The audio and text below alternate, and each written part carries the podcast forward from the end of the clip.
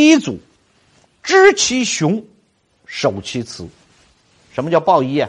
对呀，知其雄，守其雌。我知道自己力量强大，我知道自己有本事，我知道自己有能力，可是要守得住对面啊，要懂得示弱，要懂得这个锋芒内敛啊，有这个你才有资格去谈那个对面。知其雄，守其雌。